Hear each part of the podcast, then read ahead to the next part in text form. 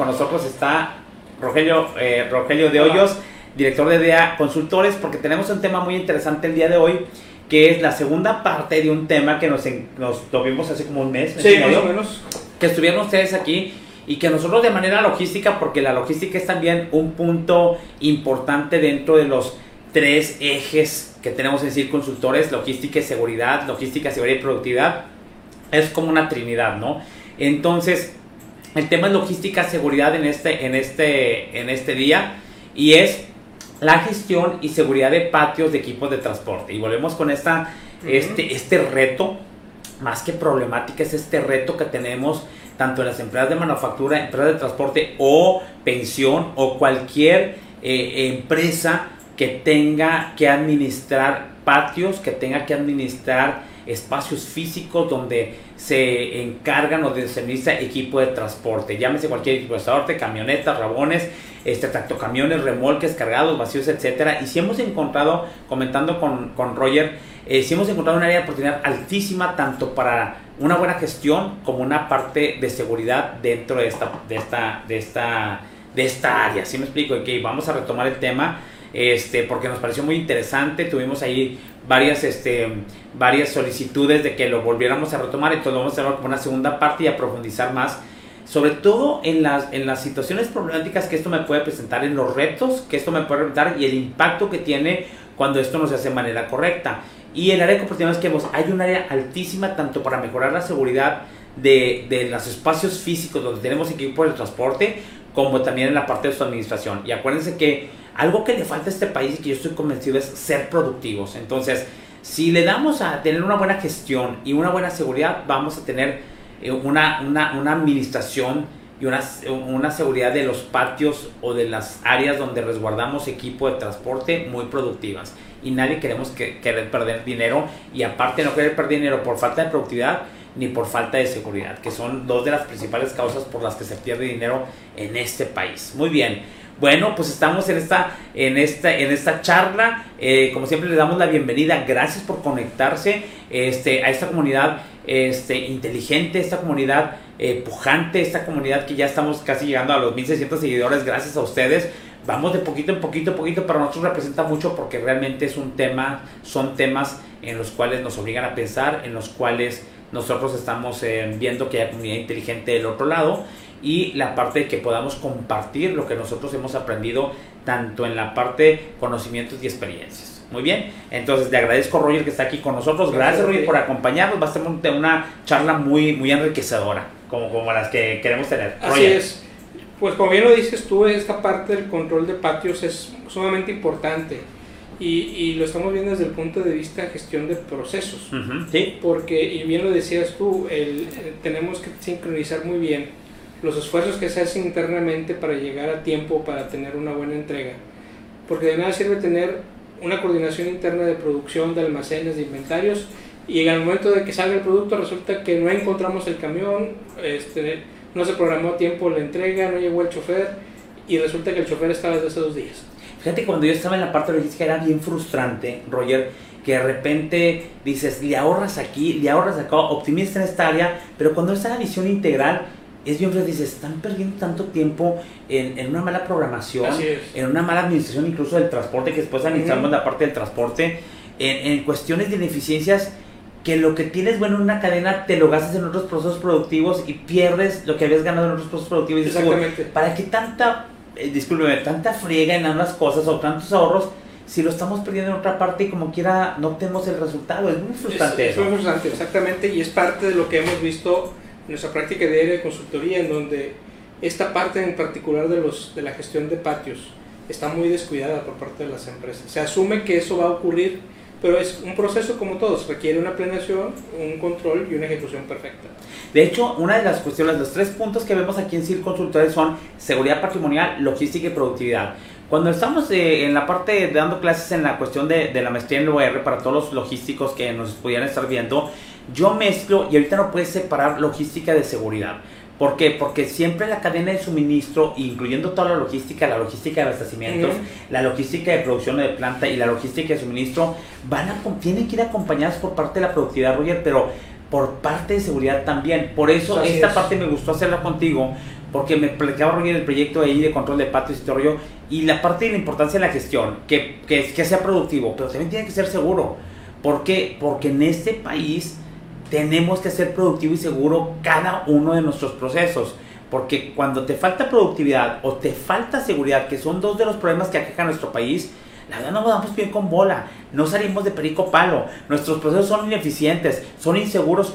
¿Qué más quieres para perder lana? ¿Sí me explico? Y, vamos en contra, ahorita lo vamos a ver la noticia, de la rentabilidad de la empresa, de la rentabilidad del negocio, en los cuales tú estás buscando generar ingresos y perder la menos lana posible. Es decir, ni el concepto de perder hasta por ley de la atracción, no debes de perder en la cuestión del, proceso de perder. Y siempre la falta de productividad va en contra de la buena gestión o una, una falta de una buena gestión te implica la cuestión de que no tengas productividad y pérdida de lana. Y la parte de inseguridad te implica también pérdida de lana. Y nadie queremos eso. Exactamente, y más cuando los eventos tú los puedes controlar. Sí, claro. Que es, habrá externos que no puedes controlar, pero los internos sí, entonces esos son los que hay que, son los que, hay que trabajar. Pues bueno, entonces ahorita vamos a regresar contigo, Roger. Entonces vamos a nuestra logística y tenemos la parte de la promoción. Me iba a brincar a la noticia ya, pero no vamos a la parte de la de la, de, la promoción que tenemos una excelente noticia. La excelente noticia es que tenemos de nuevo al público el curso de administración de, de, em, o sea, me veo, decir administración de riesgos, pero es análisis de riesgos. Análisis de riesgos de OEA. Muchas empresas a partir del año pasado cuando la empresa, las, las, certificaciones de hoy empezaron a salir porque quitaron la certificación, sobre todo en manufactura, la parte de varios beneficios en, la, en las empresas certificadas IVA y EPS, y obligaron de cierta manera a las empresas emigrar hacia OEA para seguir teniendo los beneficios en la parte de, de, que tenían en IVA y EPS, ya los tenían en OEA para seguir teniendo beneficios de comercio exterior y fiscales. Entonces, ¿qué es lo que pasó? Que más empresas se han eh, embarcado en esta aventura de ser certificados en OEA. Un elemento muy crítico en la parte de OEA es el análisis de riesgos, que el análisis de riesgos de OEA está basado en la norma ISO 31000, específicamente la 31010. Entonces, es muy importante porque hay un desconocimiento cómo se hacen las cosas, está entre una MEF, está entre un análisis matricial y entonces no sabemos cómo hacer el riesgo. Entonces nosotros estamos promoviendo este curso de análisis de riesgo para las empresas que quieren certificar de OEA y si no te quieres certificar como quiera es una parte de un curso de análisis de riesgos en la cual es cualquier riesgo en seguridad patrimonial, en safety, en seguridad sanitaria o en lo que tú quieras puedes aplicar. Es una técnica bastante buena, es una parte de un curso bastante completo donde lo pueden aplicar para todas partes, especialmente aquellas empresas que van a embarcarse en la aventura del OEA y que requieren este ejercicio para determinar puestos críticos, para determinar procesos críticos, para determinar planes de contingencia, etc. Entonces está muy padre. Vamos a tener el curso el próximo miércoles, jueves y viernes, que es miércoles 3, jueves 4 y viernes 5 de 10 de la mañana a 1 de la tarde tipo webinar. Disculpen la hora, pero la hora es una hora donde ustedes pueden llegar a trabajar, llevan el curso y después se pueden regresar a trabajar. Entonces, o si están ustedes en home office, pueden ustedes estar, separar un tiempo y hacer esta parte de este curso un buen rato y luego ya continuar con sus actividades. Y lo partimos en varios días para tratar de digerir todos los temas muy bien, para no estar tan pesado en la parte de estar conectados mucho tiempo y que estar escuchando y escuchando y escuchando. Y es miércoles, jueves y viernes. Y martes es miércoles 3, jueves 4, viernes 5 y el siguiente martes el 9, de 10 de la mañana a 1 de la tarde. Espero que se animen si ustedes se van a certificar en OEA, si no, todo profesional en seguridad debe saber cómo se hace un análisis de riesgos. Y inclusive hacerlo de una manera informal, pero lo más importante es hacerlo formal y saber cómo se hace una evaluación de riesgos, un análisis de riesgos, este, y esto te va a dar mucha, eh, mucha luz, sobre todo a la hora de determinar que ningún riesgo se convierta en realidad. Porque cuando el riesgo se convierte en realidad, ¿qué pasa? Tenemos un problema. Si tenemos siempre un problema, cuando el riesgo se convierte en realidad, voy a perder lana, voy a tener un problema y va a haber una cuestión de algo que nadie queremos. Todo mundo en seguridad estamos, estamos rodeados de riesgos y lo que no queremos es que el riesgo se convierta en realidad. Pidan informes, este, está ahí la parte de la promoción, ya lo estoy viendo que está ahí, entonces Vamos a dar descuentos si dicen que vieron este programa el día de hoy y que me digan una frase de qué se trata el programa el día de hoy. para tratar de que ustedes puedan acceder a ese, ese descuento y va a haber un precio especial por la primera persona, pero si inscriben dos, dos personas del mismo, de la misma empresa, hay un 15% de descuento, que es un descuentazo, porque normalmente no damos descuentos. Vamos a dar un descuento de un 15% para la segunda persona. Si se inscriben dos, la primera paga un 100%, no hay descuento, es normal, pero la segunda se beneficia que la primera haya ido. Entonces, pidan informes, estamos a través de las redes sociales, ¿verdad? También publicadas también, Orlando, en las redes sociales, en LinkedIn, en Facebook, eh, estamos publicados en Instagram también, entonces para cualquier cosa, y también en nuestra página de internet vamos a publicar, ¿verdad, Orlando? Y entonces véanlo, revisan, piden informes, no tengan miedo, tampoco mordemos, y entonces a lo mejor se pueden llevar una muy buena eh, oportunidad de, de, incrementar su conocimiento en, en, la parte de análisis de riesgos.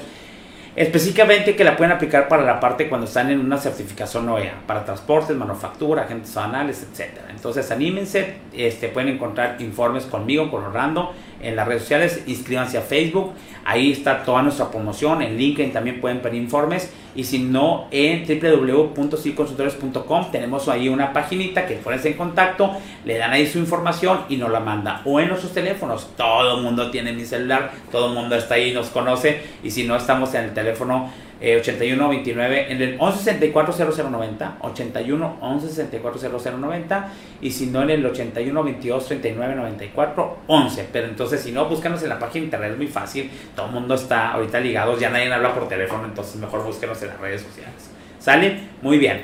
Bueno en esta semana pasada hay muchas noticias incluso con, comentando con Roy había muchas noticias que queríamos poner pero me decidí por una noticia y sobre todo cómo la plantearon en este noticiero que es en el Heraldo de México. Este, incluso habló un actor que, que, es muy criticado a veces, pero que dice cosas bastante directas, que es Roberto Palazuelos, acerca de una cuestión, digo, yo tuve la oportunidad de ir este año a Cancún, a Playa del Carmen, principalmente a Tulum, y hubo una parte de lo que nosotros nos pasó ahorita, que es eh, la cuestión de grupos armados en una parte de un fuego cruzado y murieron dos personas, una era un influencer, que está una chica americana, que realmente tenía ahí la parte de, de influencer en las partes de lugares turísticos, desafortunadamente e irónicamente muere promoviendo un lugar turístico como Tulum, que es precioso, este, pero ahí va la primera idea o la primer comentario que tengo a eso. Yo he estado comentando mucho acerca de que realmente la gente este, vea cómo vamos a regresar a la, nueva, a la nueva realidad. Pero sin embargo también tenemos que saber que la nueva realidad va a traer una nueva forma de trabajo, una nueva forma de ver las cosas, nueva forma de estudiar, nueva forma de trabajar, nueva forma de las relaciones familiares. Pero es increíble que todos estemos añorando regresar al pasado y también una cosa de regresar a la normalidad es que regresamos a la normalidad si lo habíamos olvidado en la parte de la inseguridad que tenemos en nuestro país. Es increíble, acaba de pasar lo de Matamoros con la parte del cartel del Golfo, todo el mundo disparando por todos lados, hay gente en, los cines, en las, este, en los lugares de paseo corriendo con sus niños, disparos por todos lados. Es increíble la parte que como si la tronadera de todos los balazos. Y dices, ¿es en serio en esto vivimos? O sea, ¿es en serio que también ya regresamos a la nueva normalidad en la parte de la violencia? Pues estemos preparados y volvemos a que no bajemos las guardias, sobre todo en las medidas preventivas, en los tres círculos que nosotros tenemos, que es nuestra casa, nuestra empresa y nuestra ciudad. Entonces, también tenemos que estar conscientes de dónde vivimos y que también a la normalidad ya está regresando la pelea entre los grupos organizados. Hay de un punto muy interesante con Roberto Palazuelos, lo vamos a ver en noticias y vamos a correr la noticia del día de hoy. La comentamos ahorita que termine el son unos nueve minutitos. Pongan atención por favor, hagan sus comentarios y nos vemos ahorita después de la noticia. Ya estamos de regreso aquí en las noticias de la mañana. Platicamos eh, sobre el tema de la inseguridad y el crimen organizado en México en distintos lugares. El caso específico de Tulum, de lo que sucedió en este restaurante bar llamado La Malquerida en eh, Quintana Roo, en la zona de Tulum, el cual cobró la vida de dos mujeres extranjeras y pues es eh, eh, algo que afecta finalmente la imagen también de México y de los destinos turísticos, los más importantes que están precisamente en Quintana Roo, en la Riviera Maya. Vamos a platicar de todo esto con el empresario Roberto Palazuelos, un empresario hotelero, entre otros rubros, a quien me da mucho gusto saludar en la línea telefónica. Roberto, ¿qué tal? Muy buenos días. Hermano, buenos días y saludo a toda la gente que nos está viendo ahorita. ¿Cómo estás? ¿Cómo ves eh, toda esta situación de lo que sucede en Tulum recientemente con Pues es, esta... Es muy lamentable, ¿no? Sobre todo porque ya varios países extranjeros este, han, han declarado su, su warning para no, no viajar a, a Tulum, ¿no? Este, Tulum, Tulum es un destino súper importante. Ya toda la gente de Ibiza viene a Tulum, la gente de Grecia. Tenemos una fama verdaderamente mundial, no nada más nacional. Además tenemos unas tarifas muy altas que es muy difícil para un destino lograr. Y, y de repente, de unos años para acá, se ha venido una ola de violencia porque se ha consentido y pues es muy triste, ¿no? ¿Dónde está el origen de- del problema eh, que, que vive hoy Tulum en términos de inseguridad y violencia? Las autoridades, no, no hay coordinación está- con los está- empresarios. ¿Qué, qué- qué- qué explica tienen, esto? Tienen, tienen las instituciones, tanto la Secretaría de Seguridad Pública como la Fiscalía, tienen infiltrado a, a niveles medios y bajos todas todas sus secretarías. ¿no? Muchos ministerios públicos están a favor de delincuentes y muchos comandantes de zonas están también a favor. ¿no? Entonces, este... Eh, los, los altos mandos, el secretario, el fiscal, pues tienen que, que hacer unas limpias y ver qué onda. También metieron el mando único en Quintana Roo y el mando único aquí pues fue un desastre. Al principio había, había mucha esperanza, pero fue un desastre porque antes había una municipal y una estatal y ahora pones un mando único, entonces si hay un comandante corrupto pues extiende su corrupción a todos lados. ¿no? ¿Cuánto se ha eh, afectado la inversión privada, el turismo, el flujo de turistas, de turistas extranjeros por esta situación? Tú tienes hoteles en esta región Mira, de Tulum. este, sí, sí, por ejemplo, ahorita a raíz de lo que sucedió, sí, ayer estuve yo en Tulum y sí hubo muchas cancelaciones en muchísimos hoteles, pero bueno, Tulum es un destino tan poderoso que lo va a recuperar, pero no lo va a poder estar recuperando todo el tiempo si la autoridad ahora una vez que lo recupere no le ayuda, ¿no?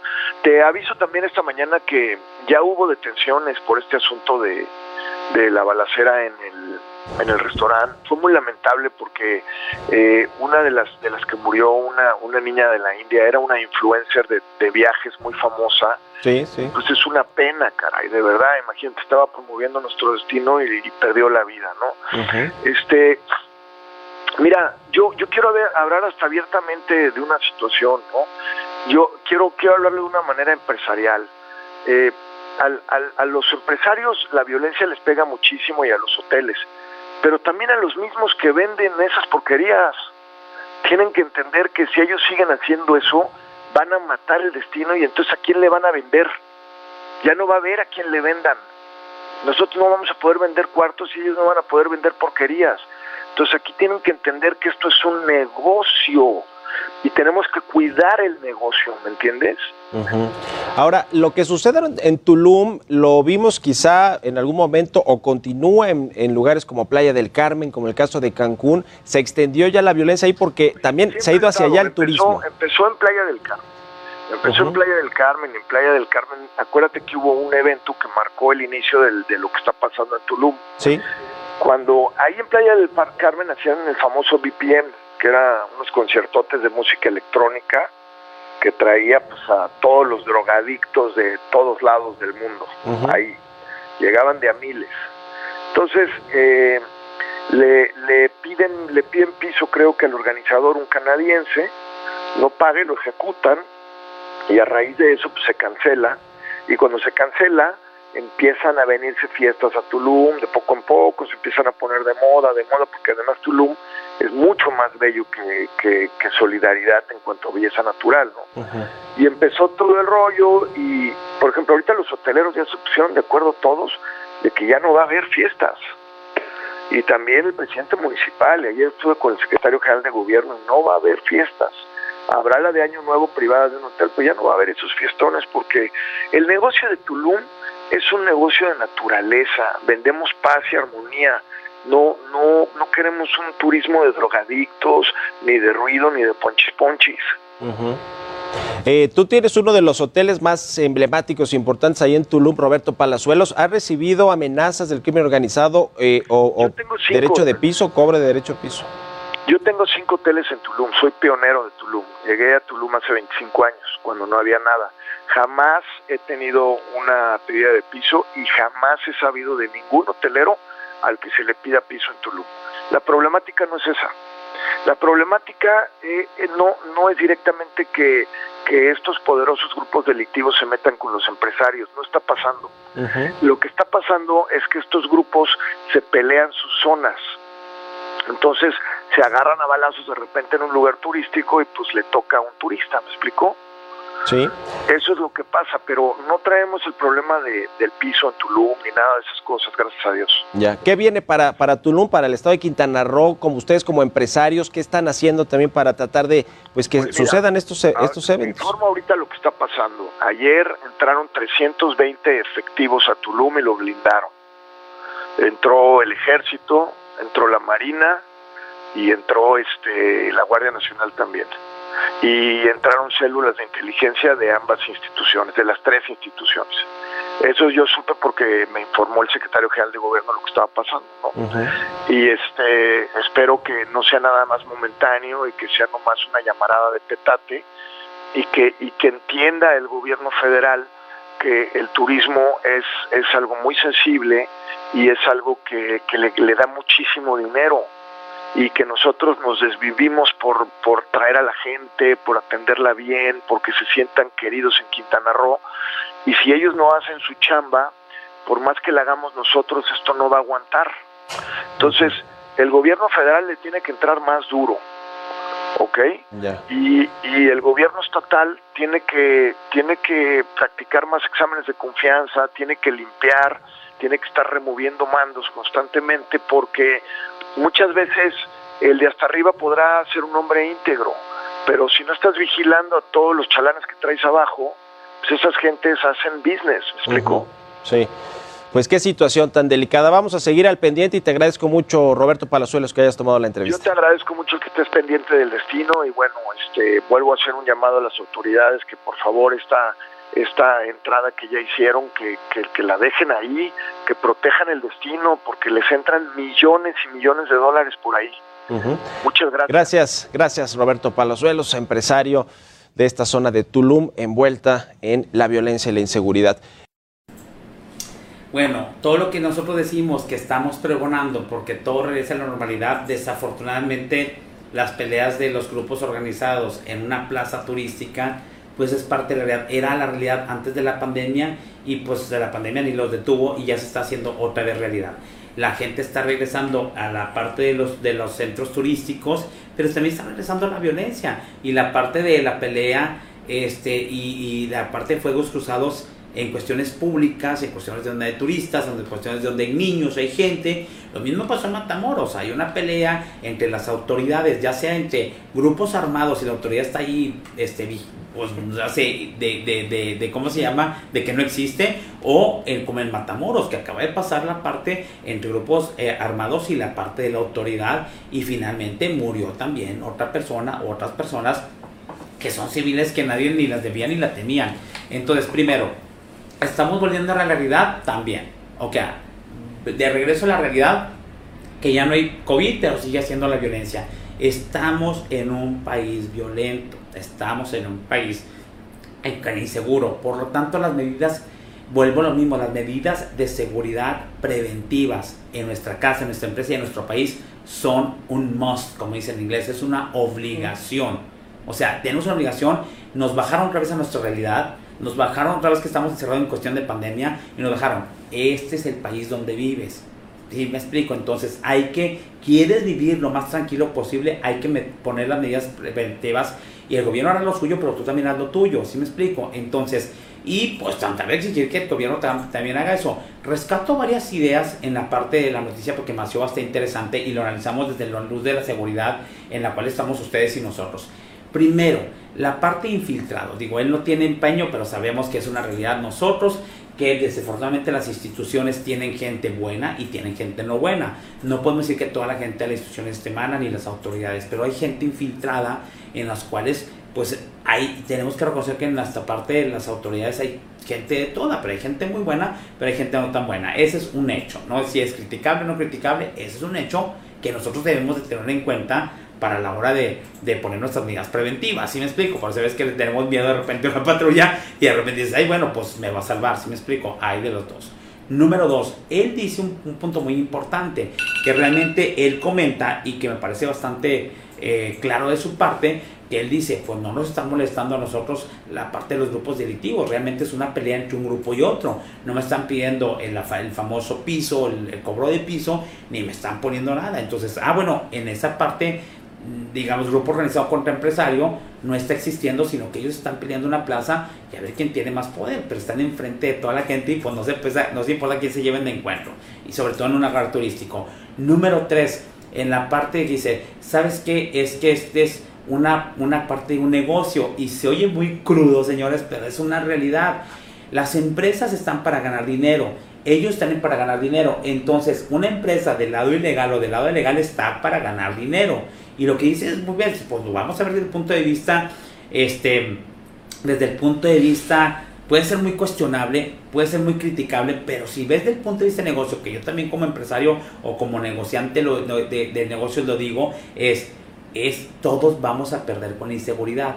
Esta inseguridad de estarse peleando en una plaza enfrente de todos y que maten a un turista, que tengamos la repercusión de país de alto riesgo por la cuestión de Estados Unidos, por un influencer que en las redes sociales así se viralizó la noticia de que por frente Tulum todos vamos a perder. Van a perder los empresarios, van a perder los hoteleros, va a perder la ciudad, van a perder los ciudadanos, hasta la parte de los grupos eh, que se estaban peleando van a perder porque él dice, yo no voy a perder, no, no, voy a poder vender cuartos y ustedes tampoco van a vender su porquería. Es negocio. Entonces aquí el aprendizaje es cualquier acto inseguro que suceda en cualquier parte te merma tu utilidad de tu negocio. ¿Sí explico? Ya no puedes vender, tienes que arreglar las cosas, tienes que resolver, tienes que meter la acción correctiva y ahí voy lo siguiente él dice, ¿qué están haciendo? El, comentarista o el, del noticiero dice, ¿qué están haciendo las autoridades? Reaccionar. ¿Otra vez reaccionar, señores? Voy a reaccionar. Voy a traer a los no sé cuántos 300 efectivos que digo que habían llevado y voy a regresar y voy a estar aquí la Marina y la Guardia Nacional y toda la gente, el ejército, no sé quién más iba a estar para tratar de arreglar. ¿Por qué no antes? Si ya saben cuál es la situación de Tulum, ¿por qué no antes? ¿Por qué no la parte preventiva? ¿Por qué en la parte no se fue el ejército a hacer medida preventiva, a hacer un elemento disuasivo, de andar dando rondines en las calles para que esté bien Tulum? Ya después que hubo el muerto, el, como dicen, muerto el niño, déjame tapar el pozo. Ya muerta la muchacha o las muchachas, déjame le pongo seguridad a Tulum. ¿Por qué antes? Y volvemos a caer en la misma situación de siempre. Estamos reaccionando. Si estamos reaccionando, eh, probablemente podemos evitar ciertos eventos futuros pero normalmente no, no va a ser tan efectivo como la medida preventiva. Desafortunadamente la cultura en nuestro país es muy de reacción. No, no creemos en meter medidas preventivas porque nos va a costar, estás, dirían esa famosa palabra, estás, estás metiendo gastos de oquis. No es necesario si no ha pasado nada. Precisamente no pasa nada en algún lugar porque las medidas de preventivas están a la orden del día. Si este aprendizaje de esta situación la pasamos a nuestra empresa, entonces tengo que meter medidas preventivas, aunque parezca que no las necesite. La realidad es que mi empresa también está en un país inseguro, ¿sí me explico? La segunda, es un negocio, tengo un negocio y mi negocio está en un país inseguro. Normalmente cualquier acto inseguro que se convierta en realidad, cualquier riesgo que se convierta en realidad, me va a costar. Espero que no nos cueste una vida como en este caso. Nos cuesta lana. Mejor, en lugar de pagar cuando ya nos costó por la medida correctiva, mejor le meto la medida preventiva antes que muera alguien, antes que me tenga un, robo, antes que tenga algún problema, mejor le invierto a la medida preventiva para no tener que pagar la correctiva, que siempre va a ser más caro que la medida preventiva en sí. ¿Sí me explico? Esas son tres de las cosas bien importantes Segundo, donde está Tulum, están las empresas, está mi negocio, en este caso de este señor Roberto Palazuelos, ahí están sus negocios, sus cinco empresas están ahí, pero hay otro tipo de empresas que están también en Tulum, ¿sí me explico? Tercero, la autoridad. También tenemos autoridad en la empresa, tenemos la autoridad en el país y tenemos la autoridad en nuestras casas. Si nosotros en los tres rubros empezamos a aplicar la parte de las medidas preventivas, empezamos a revisar que este es un negocio, hasta la, hasta la casa, el hogar es un negocio. Tenemos ingresos del papá y de la mamá y tenemos gastos y tiene que ser rentable y esa rentabilidad nos va a permitir darle una buena vida a nuestra familia. Entonces, no queremos, y me acuerdo que me decía mi señora madre esto, no, no, no, no andes descalzo porque te enfermas y no tengo dinero para el doctor. O, en otras palabras, no quiero gastar en dinero al doctor, me lo quiero gastar en las vacaciones. ¿Sí me explico? Entonces, previenes y haces porque es una parte de rentabilidad. Y al final de todo, todos estamos para ganar dinero en esta parte o para ahorrar dinero en nuestras casas. Y entonces la parte de la inseguridad siempre nos va a pegar en la parte, cuando, cuando el riesgo de inseguridad se convierte en realidad, nos va a pegar en nuestra parte, pero directo a nuestro bolsillo, pero así. Y demos gracias a Dios que nos pegue en nuestro bolsillo y no en nuestras vidas, que es donde nadie queremos, porque también cuando alguien muere por un evento inseguro, pues la parte que pierdes lana, realmente pierdes la persona y yo sigo que no se vale cuando por una cuestión de inseguridad que pudiste prevenir, realmente te lleva la vida de alguien. ¿Sí me explico? Pues bueno, ahí queda, es el análisis para el día de hoy. Me, y vean que de cualquier situación está en el tercer eh, nivel de seguridad que yo llamo en nuestro país, el nivel cerco, que es nuestro país. Entonces, aprendamos de esta situación que pasó en Tulum para poner y cambiar y prevenir las cuestiones de inseguridad en nuestra casa y en nuestra ciudad, por ejemplo en nuestra casa y en nuestra empresa, si es que nadie puede hacer a nivel lo que está destinado a nuestras autoridades para hacer que es el gobierno. Voy a saludar, antes de hablar con Roger, este, voy a saludar a la gente que está conectada, Alfredo Martínez, gracias, Paola, gracias, saludos hasta San Luis Potosí, gracias por vernos, saludos a toda la gente bonita de San Luis, gracias a Saúl, Saulo Ábalos, también gracias por conectarte, no tenía el gusto, pero gracias por verte aquí en la comunidad, gracias a Alfredo Martínez, ya lo repetí, Gracias a Carlos Riveros que nos ve de Santiago, Chile. Gracias, gracias. Gracias, grandes personas, la gente de Santiago de Chile. Tengo algunas por allá Mérida desde el TEC de Monterrey. Gracias por, por, este, por ser mi amiga y por estar allá en Santiago de Chile, en el TEC de Monterrey. Eh, Fabricio Martínez, gracias por estarnos viendo. Salam Alekium también. A ver quién está detrás de Salam Alekium. Si hay una, un amigo, una amiga ahí detrás. Kevin, Kevin Moral Montes. Kevin Montes también, gracias por saludarnos. Este, Merit de León, se me hace que eres Merit, MM León, no sé si eres Merit, a lo mejor está viendo de HG Transportaciones. Gracias, Claudia Estrada, también gracias por vernos.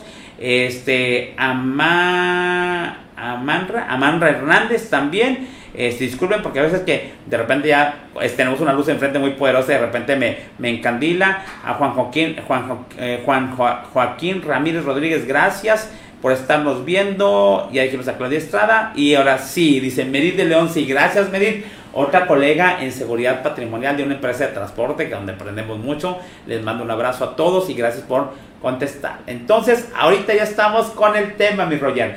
Habíamos planteado en, el primer, en la primera parte toda la parte del área de oportunidad que hay, que nosotros veíamos andando en las empresas como consultores. Uno de los de las cosas bellas de ser consultores que puedes visitar muchas empresas en tu vida este, y puedes analizar, estar uno, dos, tres, cuatro, cinco días o cinco meses y, realmente palpar la belleza de los procesos productivos, de, todo lo que funciona, pero también vemos todo lo que no funciona.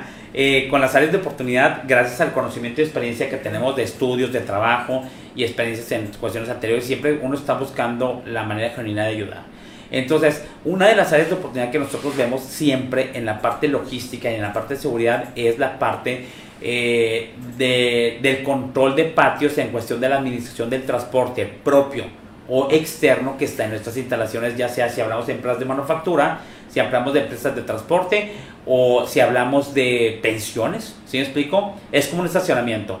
Y eh, acordamos en la, en la ocasión anterior que realmente es un inventario, porque es un área física donde tienes entradas, donde tienes salidas y en un momento dado quieres saber todo lo que tienes adentro remolques cargados, remolques vacíos, remolques facturados, sellados, no sellados, de tal tipo, de no tal tipo, etcétera, acompañado de una buena organización física de, digamos, de layout de, de la instalación. ¿Sí me explico? Roger, ¿qué otros, que, que dime una principal problemática que, que, que, tienes una situación que normalmente ves en este tipo de cuales, sobre todo dinos el impacto, porque la gente hasta que nos pega algo es cuando le ponemos atención. ¿Cuál ha sido tu experiencia en esta parte de situaciones que sean así eh, difíciles y que representen por eso una gran oportunidad. Yo tengo varias, pero Roger va primero. Mira, yo te resumiría todo lo que acabas de decir y lo, de lo que vamos a hablar en tres grandes desafíos. Es entregar a tiempo. Es, tengo que entregar a tiempo, es el primer desafío. Sí. El segundo es aprovechar todos los recursos o explotar mejor los recursos de almacén que tengo. Y la otra muy importante también, tengo que mejorar la relación con el transportista. Esos son los desafíos que tienes, es lo que tú estás buscando, es, tu challenge. Eso, es lo que tengo que, hacer, que lograr como empresa. Y entonces, ¿cuáles situaciones te lo están impidiendo en cuestión del tema que estamos viendo el día de hoy? Cuando yo no puedo, yo no puedo entregar a tiempo si yo no puedo garantizar que los equipos de transporte van a estar a tiempo. Y para esto tengo que hacer una planeación adecuada de mis espacios, de mis llegadas. O sea, me estás dando como causa-efecto, causa-efecto, causa-efecto. Así es. yo, tengo, yo necesito, para poder entregar a tiempo, requiero que los vehículos estén disponibles en el momento que, que realmente se requieran y para esto tengo que organizar y planear las cargas y las descargas. O sea, tengo que saber quién tiene que estar en qué momento y dónde. Sí, fíjate que es bien chistoso porque nosotros cuando implementamos CityPathway en empresas de transporte, digamos, es que siempre hay, que yo lo decía en la parte anterior, siempre hay, y algunos no lo tienen tan automatizado, ¿eh?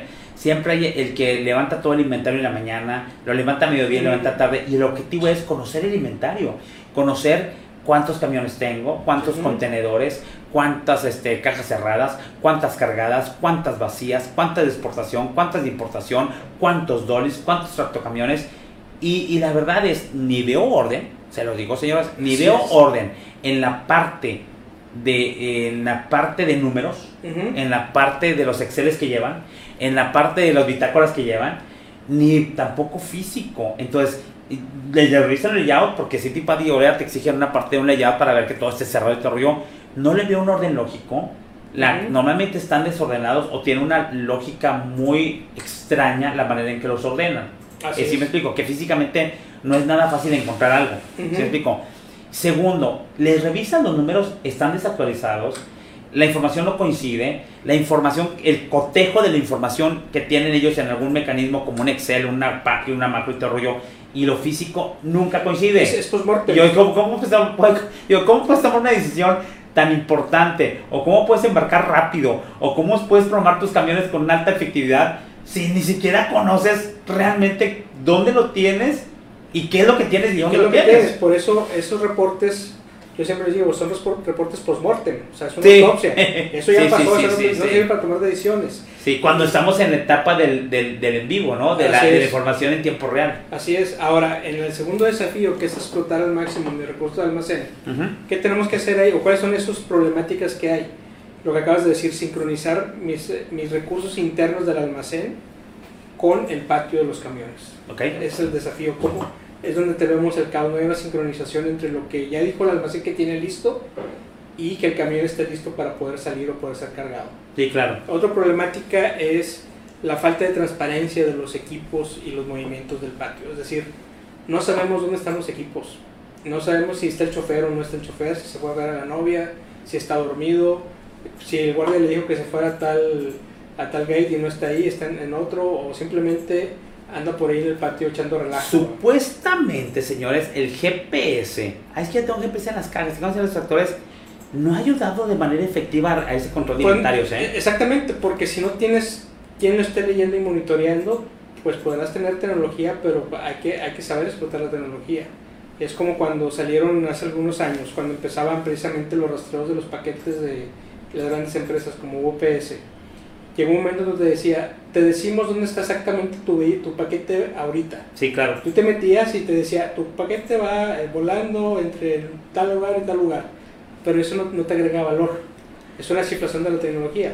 ¿Qué hicieron? Cambiaron los métodos y mejor pusieron checkpoints, en donde mejor te digo dónde sí llegué y está en un punto entre este lugar y este otro. Eso, eso abarató la, la economía de la tecnología, pero además te da información mucho más efectiva que simplemente decirte dónde está realmente. Fíjate cuando, cuando estamos viendo eso, Roger, que me empecé a meter mucho más en la parte de transporte, sobre todo viendo con transportistas, que, que es una actividad incluso no tan humana la parte de tener una persona contando como a mediodía en el patio para venir con un inventario porque van a programar salidas o van a programar este cruces de mercancía o van a programar fletes hacia el interior de la república o hacia el exterior de la República, dices, uy, ¿por qué están haciendo la parte de un conteo manual?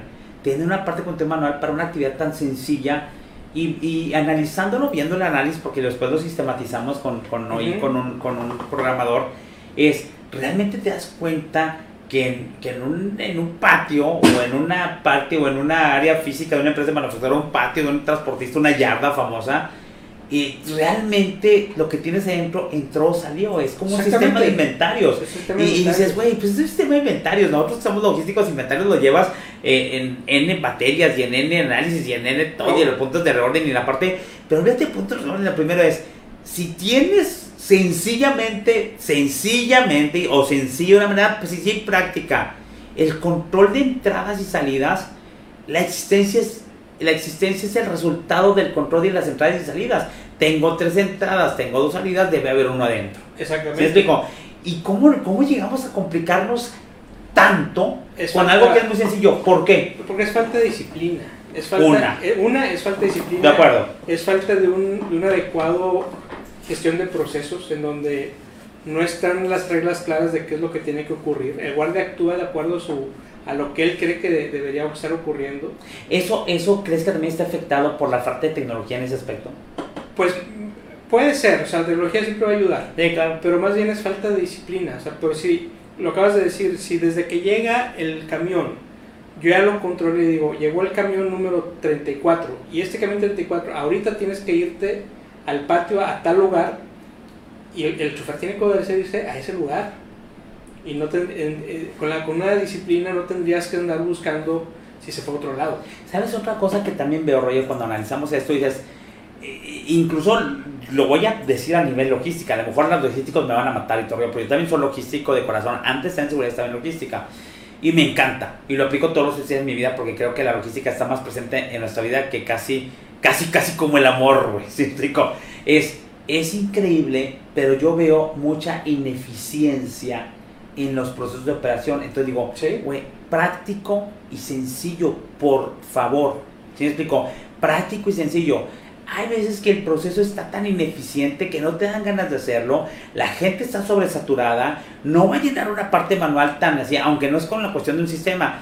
Pónganlo práctico y que obtengan el resultado y que se dé la operación y el flujo. Es, es increíble que veo procesos que ni siquiera están documentados y son completamente ineficientes, Roger. Sí, mira. O sea, el, o sea ¿quién, quiere va a entrar y la salida? ¿Quién va a registrar esto? Y entonces yo veo, oye, le hablo con un guardia. Y cómo se, y siempre la pregunta, y lo hago y la gente lo sabe. Comparte ese iPad y de auditor y todo el rollo. digo, ¿cómo sé cuánta gente tengo adentro de una planta? Pues a lo mejor todos los que se registraron con, con, con, su tarjeta en la hora de entrada, te da un sistema y digo, tengo 400 personas. Yo siempre digo, si hay una evacuación, ¿sabes a cuánta gente sacar? ¿Sabes de cada sexo cuánto? ¿Sabes cuántos gerentes, cuántos operadores hay allá adentro en ese momento? Y yo no debe de saber por cuestión de prevención de cualquier cosa que veas. Y muchas veces no lo tienen. Y luego digo, bueno, son menos cantidad. ¿Sabes cuánto equipo de transporte y de qué tipo y, cuál es la condición del equipo de transporte que tienes en ese momento adentro, si llevo un Excel y llevo un Excel y la información no está actualizada. No, porque es de las 10 de la mañana y son las 4 de la tarde. Y no está actualizada y luego dices, ok, pásame, vamos a imprimir y déjame por auditoría, reviso esta porción. Ah, no, es que este ya salió, este no está aquí, el número está cambiado, este no está, este me equivoqué. Y entonces realmente digo, ¿para qué llevan todo eso si la calidad de la información es tan pobre, por las razones que sean?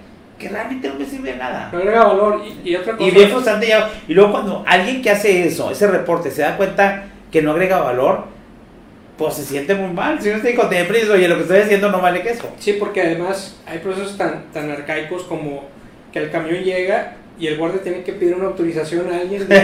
oye, llegó el camión número tal, ¿podemos pasar o no? Cuando eso tendría que estar planeado, el guardia tendría que tener la visión de quién va a llegar a qué horas y simplemente dejarlo pasar o no. Hay, incluso yo me he enfrentado a situaciones, Roger, donde está tan mala la planeación de, de, de, los centros de distribución de algunos que realmente el equipo está fuera porque no cabe. Sí, exactamente. Y, le llega toda la bola y dices, no, es, es, ahí donde veo yo la, la, relación entre el almacén y, la, y lo que va a realizar, porque normalmente vienen cargados o vienen a, dejar carga o vienen a sacar carga. Exacto. ¿Sí explico? Entonces, veo esa, esa desincronización. Y entonces dices, ¿por qué tienes camiones afuera? ¿Realmente hiciste capacidad, hiciste un análisis de capacidad de tu instalación? ¿De cuánta gente cabía? Y entonces vemos eh, eh, en centros de distribución con almacenes o con, con material afuera de los almacenes, bloqueando, bloqueando andenes o bloqueando lugares de estacionamiento del equipo de transporte o viceversa. Veo equipos de transporte totalmente metidos con almacenes que no tienen nada y entonces se quedan y dices, güey, aquí tengo 12 horas Así porque es. no hay material que cargar, güey. Sí, exactamente, es una falta de sincronización entre, Totalmente. entre lo que debe Totalmente. ocurrir y lo que está pasando y lo que debo, de- lo que debo. Totalmente. Hay una falta de sincronización y dices tú, ok, ok, olvídate de producción. Eh, ya tengo el almacén aquí. Si no está en producción, te lo ¿para qué tengo esto? Y luego ves los diferentes modelos de negocio. Hay gente o áreas, y no porque así las diseñaron, que no tiene, no tiene lugar para almacenar más del equipo de transporte que está en los andenes. Exactamente. ¿sí? Y hay gente que tiene la logística de que necesito 10 cajas siempre para estar moviendo con una molita ese movimiento. Todo eso impacta también y tienes que hacer un análisis más concienzudo, pero si vuelvo a decir, Troyer, a mí me, me- hasta me molesta de repente que no sean prácticos en la logística, que la, la- la complican demasiado y luego le enlazan y, y es una desorganización y una desincronización Exactamente. y, y obviamente el transporte y los operadores te lo dicen, ¿eh? Los operadores dicen, ahí es una desorden. O Bueno. sea, ahí no quiero ir, ahí no quiero que me carguen y me descarguen. Y toda esa falta, to- olvídense todos, toda esa falta de productividad en esos procesos, te le va a mermar dinero a la logística y te va a mermar dinero a tu unidad. Y toda tu desorganización está pegándole directo a tu unidad. Así es, y esto nos lleva al tercer punto que comentábamos, el tercer desafío que es mejorar la relación con el transportista. Sí, Y para eso lo primero que hay que entender y la primera problemática que vemos Edgar es que si quieres tratar a todos los transportistas por, forma- eh, por igual. Y, Ya. re- y realmente cada transportista es un proceso diferente. claro. Porque tendrás transportistas que son enormes, habrá transportistas que son locales que tendrán dos, tres camiones o que es el, el- el- que es monoplaza, el hombre camión. Entonces, cada uno tendrá que adaptarse a tus condiciones, obviamente, pero también tienes que ser capaz de entender quién es ese transportista y saber cómo lo vas a tener que tratar para que sea eficiente para ti. Y esa parte no se está haciendo. Déjame decirte una cosa y es una crítica. Es una crítica a nosotros que somos académicos. Bueno, todavía Roger es más académico que yo. Entonces, pero bueno, en nuestros tiempos eh, eh, que, que empezamos en la Universidad Regiomontana Ujú. y que estamos en la maestría en logística, Roger, ahorita me acabo de dar cuenta de una cuestión y me encantan este tipo de, de pláticas porque luego sales con cosas que, que realmente no te acordabas o no conocías o no habías descubierto. Yo no he visto, a lo mejor yo ignoro en la parte académica, sí he visto, ah, es que me enseñan a programar la producción con MRP o con costo a tiempo y todo el rollo. Me enseñan a la parte de, de, de cómo se llama, de hacer un control de producción y todo rollo. Oh, pero yo nunca veo y no he visto que a la gente le den una clase de cómo programar la parte del transporte ¿No? los planes del transporte. No hay ni una técnica, ni un algoritmo. Y la verdad, y la verdad, y he visto softwares y no los utilizan. Algunos software cuando es la, la, la planeación un poco más compleja que es eh, eh, de transporte consolidado. Ujú. De la parte de los de Shell y que no dudo que tengan algún algoritmo. Pero en el, en el gran grosor, no he visto que los planeadores de embarques, los planeadores de pedidos, de carga de pedidos o de embarques o de viajes tengan una, les hayan enseñado en alguna materia o en algún curso cuál es la manera más efectiva de programar embarques. Yo me acuerdo que los transportistas y muchos todavía está el pizarroncito y tienen los recursos. Tengo tractores, tengo estos remolques vacíos, cargados, en qué estatus y tengo todos estos operadores. Y a, a- la capacidad de ellos hacen el cruce, ven la parte más importante, ven rutas, ven destinos, ven operadores que tienen, dicen, no, este no, este no va a llegar, a este, este chavo le vas a llegar, no hay clasificación de operadores, cuáles son los más rápidos, cuáles son los más comprometidos, cuáles no se van a ir a la cachimba o a chicolera, este, la condición de los camiones que tienes, cuándo los sacas, si los sacas en la noche, en la mañana y todo rollo, porque ni siquiera te lo van a recibir, de qué se me sirve que llegue temprano, y todo eso no hay un método, es a la cabeza de cada quien. Esa parte también Sí. es, de repente dices, pues tú le estás creciendo, ah, tienes tres programadores de embarques y pues cada quien programa en base al criterio que ellos tienen o a la habilidad que ellos tienen y de repente eso hace muy ineficiente este tipo de cosas. Sí, exactamente, porque además no están unificados los criterios. Exacto. Habrá quien se vaya por la capacidad, habrá quien se vaya por el costo, habrá quien se vaya por la velocidad. Alguien que se vaya con el moche. Esa- Ah, también he visto de repente, ah, que, que no hay dinero y entonces se convierte en la prioridad de la, proba- de la probabilidad. Digo, no nos engañemos, si me explico? Se convierte en la prioridad, mejor carga este porque pues ya, ya me trajo el pan o ya me dio el dinero que le pedí. Sí, exactamente. Y también dentro de los, de, eh, la relación con los transportistas, Edgar, está la falta de datos sobre el cumplimiento de los transportistas. Sí, claro. O la falta de KPIs. Entonces, en esa medida que tú tengas un sistema de gestión eficiente donde puedas medir tanto tu desempeño como el desempeño del transportista, vas a poder encontrar áreas de oportunidad. Pero tienen que ser procesos muy ágiles, muy sincronizados con el área de almacén interna y, este, y con el transportista también, de tal forma que el planeador del, del transporte, el o inclusive el, el, el, planeador de las citas, tiene que ser capaz de decir qué es lo que está ocurriendo en este momento en el patio. Ahora, es bien importante la parte del patio porque llevar ese control de lo que tú tienes en tu patio, sea es empresa de transporte o empresa de manufactura, cuántos tienes, dónde están, de qué tipo, son tractores, son contenedores vacíos, son cargados, está en el lugar 49, ¿sí me explico? Está en tal lugar y pero yo, es bien importante porque eso alimenta un proceso de planeación de, de embarques, alimenta, alimenta un proceso logístico, alimenta una cuestión de, de, de, la planeación del transporte, alimenta muchas cosas. Entonces, si eso no lo tenemos claro, ni siquiera alimenta proceso de facturación, olvídense, es un efecto carambola que te va a hacer mm, muy ineficiente los procesos que dependen de esa información.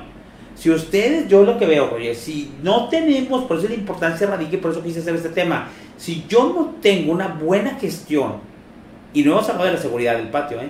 una buena gestión de, de, de, de, la, de la información de lo que yo tengo en el patio, uh -huh. yo no sé los procesos que dependen de esa información, cómo van a estar. Simplemente la facturación. Ya no facturaste, ya no ¿Sí? a tu, a tu cliente tiempo. De hecho, yo estaba, yo estaba en una empresa que tenía ciertos candados de esto y decía, es que cuando entra yo tengo registrado que este camión está en el inventario de aquí de la planta. Uh -huh. Está vacío. Cuando lo cargo, cuando facturo, necesito, el, el, mi facturación se amarra al inventario y si el, el, sistema no ve que está disponible el inventario o cargado, no me deja facturar. Exacto. Pues es como voy a facturar algo que no está dentro. Cuando no tienes ese tipo de controles, dices facturas y facturas y facturas, camiones que ni siquiera han llegado camiones que ni siquiera han entrado, camiones y que, que, que, ¿cómo se llama? Que ni siquiera tienes programados y entonces no te cuadra realmente la información de lo que tienes en la parte de tu ah, inventario ahora, de camión. La planeación a qué grado debería llegar? Debería llegar al grado de detalle de información y de ejecución que tú sepas inclusive qué chofer trae qué camión. Claro. Y si llevas un histórico claro. de récord de esto, oye, vino Don Panchito, yo sé que Don Panchito es más rápido que Don Juanito. Entonces, tengo que ser capaz de distinguir por los tiempos y los KPIs, de decir, a este chofer le voy a asignar tal carga porque sé que es más eficiente que este otro. No vas a poder hacer, le puedo decir a la empresa, oye, cambio los choferes, pero es un proceso diferente y de formación. Pero mientras tú puedes ser capaz de llegar a ese nivel de el desempeño de, inclusive del chofer, olvidemos del camión, ¿verdad? Sí, cuando la parte este, esta, mm, lo llamas máximo, que lo que no se mide no se controla, lo que no se controla es una máxima. Es una máxima. Entonces, en la parte esa máxima dice, lo que no se mide no se controla y lo que no se controla no se mejora la verdad en logística tener esa parte del control del inventario es porque estás midiendo y yo voy más allá. En la parte que mides, lo que te permite medir a ti un proceso es tener información de excelente calidad. Información y no solo datos. Exactamente. Entonces, bueno, a ver, compadre, dígame la diferencia y dime la diferencia por qué información y no solo datos para que lo entienda la gente que está okay. esto. Eh, la información es aquel dato que tienes y con el cual tomas decisiones el dato por sí solo no te dice nada. Exacto. Hay quienes hemos visto que toman de repente registros que nadie usa. Exacto. Este, eh, por ejemplo, me han preguntado, en una, en una, hay una empresa que me pregunta cuando llego eh, la edad. Yo pues se la doy, pero ¿de qué te sirve saber mi edad en un proceso productivo o en un proceso de, de registro de caseta? Entonces otra vez repíteme la información. La información es aquel dato que vas a utilizar para tomar decisiones es cuando el dato se transforma en información, es cuando lo vas a usar para tomar decisiones. Entonces, aquí la otra cosa es, si yo no parto, ¿cómo voy a medir un proceso que ni siquiera tengo la información bien registrada? Ni siquiera la información es fidedigna. ¿Sí entonces, sí, entonces, no aspires, no aspires a tener un control de algo, un control de, del, del patio de los camiones y todo rollo, si tú no tienes una parte de una misión y la misión depende de que hay este registro que tú hagas de entradas, salidas, ubicaciones, eh, este, eh, el buen inventario de, la, de, de los factores y todo lo que tú tienes ahí, lo tengas de manera clara. quieres diseñar ese proceso, pero ese proceso a su vez tiene que estar sincronizado con el resto de los procesos de almacén. Y ahí es donde podemos entrar nosotros como consultores, a diseñar esos procesos, ayudarles a diseñar junto con, con los usuarios cuál es el mejor diseño, el mejor proceso, porque también no podemos llegar con soluciones predefinidas. Ahora, nosotros eh, estamos haciendo un, un proyecto juntos, Ro- Rogelio y yo, en la cual queremos en esta parte, y a lo mejor tampoco queremos sentirnos como que somos los monjes tibetanos todo, queremos ayudar en esta parte esta problemática que hemos visto en la parte del control de patios. Hemos visto muchos dolores de cabeza de gente logística, trabajan tres o cuatro o cinco horas más porque esto no lo tienen en control. Yo sé, yo sé, cuando estoy en un logístico operativo, la verdad estoy operando, no hay tiempo a hacer una mejora, probablemente no hay tiempo de, de- de visualizar incluso desde fuera la parte de negocio. Muchas veces somos en una logística muy operativa y queremos que nos detengamos a hacer una mejora. Es bien difícil, por eso a lo mejor los consultores somos necesarios. Entonces, sin saberlo, porque Roger no lo sabe, ¿eh? créanme porque yo no digo mentiras, Roger no lo sabe, lo voy a comprometer a que demos un curso que sea de cuatro horas. ¿Te gusta, Roger? Sí. ¿Te parece? Vamos a hacer ese experimento, que sea de este martes al otro y que sea el curso el martes 15. Ujú. 9 es 15. ¿Sí, Orlando? A ver, vamos a checar la de esta. Martes 16. 16. Martes 16. Vamos a dar un curso. No tenemos el título, pero se llama Gestión, gestión Efectiva de, de, de patios. Gestión efectiva de patios de equipo de transporte. O gestión efectiva de áreas. De áreas, áreas físicas para equipo de transporte. Algo así. Entonces nos vamos a invitar. Y entonces lo más lindo de eso es que se lo vamos, voy a obligar a Roger a que se los demos gratis. ¿Sí? Sí. Ok, ya digo. Ahora, Lo vamos a preparar juntos, ¿ya? Porque tampoco lo puedo comprometer a, a que todos se los dé gratis. Para toda la audiencia que está en Sin Consultores, para los que vean esto ahorita o a posteriori, se pueden inscribir. ¿Te parece que sea el martes 16? ¿Cuatro horas de 9 a 1? ¿O de qué horas a qué horas? Puede ser de... A ver. Yo ver. comprometí, sabes que Roger tiene una, un, un compromiso ya ese día o no. Puede ser a partir de las 12 a la hora que sea. ¿De 12? Sí. 12. 1, 2, 3, 4. ¿Qué les parece si estamos de 12 a 4? ¿Sí? De 12 a 4 el próximo martes. Y terminando le seguimos con el Facebook Live. A ver cómo les fue. A ver qué les pareció. Ok. Entonces van a ser un rato conectados. Pero bueno, ustedes saben cuánto cuestan los cursos de CIL Consultores. Entonces que obliga a Roger a que la parte lo demos gratis. Sobre todo para qué? Para ver los, los puntos que se tienen que tocar para hacer un control, una gestión de, de, de áreas físicas o de, de patios de equipo de transporte efectiva, ya sean empresas de manufactura, empresas de transporte, pensiones y cualquier empresa, institución, eh, este, compañía que tenga un área física donde administre equipo de transporte. Es, ya ¿Te parece? Sí, porque además tú puedes decir, yo soy transportista, para mí no aplica, no, al contrario, aplica para ti, porque en la medida que tengas este sistemas de, de gestión y de control en tu empresa vas a poder dar un mejor servicio a tus clientes. Y los, las, las, las inscripciones que podemos aceptar son las que estén en, las, en, los, en, la- en esta parte de este video. Si la gente que ahorita que está conectada quiere inscribirse, vea su agenda, inscríbase y ahí le pone. Me van a poner el nombre, el correo electrónico eh, y el puesto. El nombre, el correo electrónico y el puesto. Y con eso van a quedar inscritos y los va a confirmar Orlando, que Orlando siempre está viendo los comentarios de este video. Toda la gente que ponga los comentarios en este video del día de hoy van a quedar inscritos para la parte. Entonces, eh, nosotros estamos con la plataforma a través del Click Meeting. El Click Meeting de nosotros nos deja conectar hasta 25 gentes. Entonces son 25 lugares los que va a haber.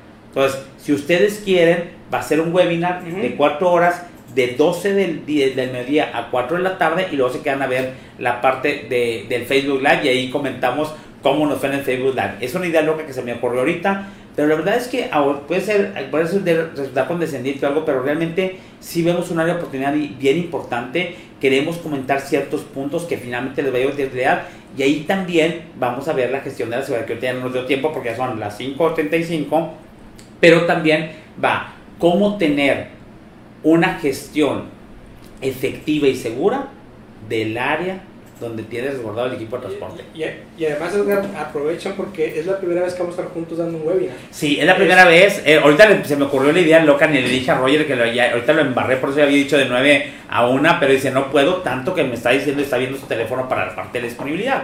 Entonces, véanlo, promuévanlo, revísenlo toda la parte de logísticas, atención a los alumnos que están ahí de la, de la Universidad Regiomontana, donde somos, somos catedráticos, y nadie regala nada. Entonces, es bien importante, sobre todo, que, que a ustedes les pueda ser de utilidad que podamos abrir ese tema. ¿Por qué lo abrimos? Porque realmente hemos visto software, hemos visto a lo mejor este, mm, algunas eh, herramientas que les ayudan, pero nunca hemos visto una cuestión de que así como no vimos cómo, este, cómo realizar una planeación efectiva de embarques y que a los planeadores de embarques les ayude o planeadores de viaje les ayude cuál es una metodología o por lo menos unos lineamientos de cómo hacer una programación efectiva de embarques, tampoco hemos visto cuáles son los, los puntos los, los puntos importantes para tener este, esta, esta gestión efectiva y segura del área física de sus patios Sí. y sus este, áreas donde el Además. Edgar, tú acabas de decir algo muy, muy importante. Lo más fácil sería recomendar un software, que los, que los hemos evaluado y tenemos una Ya. recomendación específica que Sí, sabemos que funciona. sí.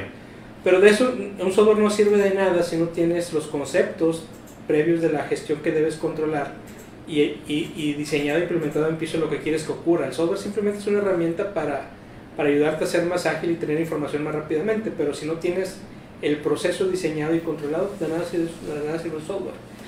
Muy bien, pues corran la voz, corran la Así voz, es. este, eh, corran la voz, entonces ahí vamos a regresar más con este tema que no hablamos de parte de seguridad, pero hablamos de parte de logística, ya se nos acabó el tiempo, eh, no queremos entretenernos más, sé que la gente está en sus trabajos y todo el rollo, regresan, pero tampoco no nos vayan a echar la culpa de que ahí andan por fuera, pero siempre es la cuestión de la formación, acuérdense, siempre, Siempre. aprendan, no se cansen de aprender, porque eso es lo que va a sacarlos adelante a todos nosotros y por lo tanto a nuestro país. Entonces es una de las cuestiones que es la parte educativa, que todo el mundo lo sabemos en qué nivel estamos y pues tenemos que echar ganas ahí.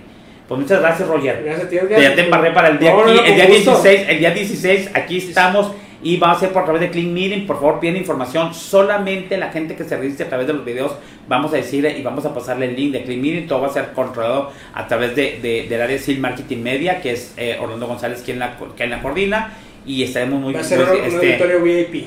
Y de hecho el curso no existe, o sea que a diseñarlo, Roger. Tenemos que enseñarlo, tenemos que enseñar porque tenemos muchas ideas. Lo vamos a enseñar porque el curso no, lo- no de hecho no lo hemos visto y la verdad Y, yo no lo he hecho, visto. y si, si buscan un curso, no hay. No hay, no hay. Y es un área de oportunidad bastante importante que tenemos que nosotros que tener conocimiento para ser más efectivo en nuestra parte de logística y seguridad en nuestras empresas.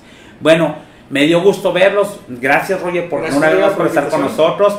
Este, eh, y nos vemos en la próxima semana, si Dios quiere. Acuérdense que estamos en redes sociales. El día de hoy queda el video grabado, lo pueden ver al rato. Cintia Pérez de, de Saltillo, no digo que le digas, ahí va a estar Cintia, al rato lo vemos. Y toda la gente que, que tengo a través del WhatsApp, que siempre los molesto ahí mandándoles mis promociones. Gracias por acompañarnos. Saludos a, a toda la gente que también nos manda saludos por WhatsApp. Y estamos en, acuérdense, redes sociales, estamos en LinkedIn, que casi llegamos a los 4000 seguidores. Estamos en, en YouTube, estamos en Facebook, que es la plataforma que más utilizamos, y estamos en Instagram. Y en los podcasts también escúchenos y, a lo mejor pueden ir mejor en su radio, en su carro, o realmente si quieren, eh, este, eh, no tienen tiempo para este tipo de, de- de redes, pues entonces nos vemos, nos vemos en, en- tenemos en Google Podcast, en Anchor, en Spotify y en iTunes. Ahora sí lo dije bien. Muy bien. Dios los bendiga, los Eh, cuide. Si me permites, en nuestras, nuestras redes sociales también. Estamos en Facebook, en DEA Consultores y en LinkedIn. Claro. También. LinkedIn sacamos y en Facebook también una cápsula semanal.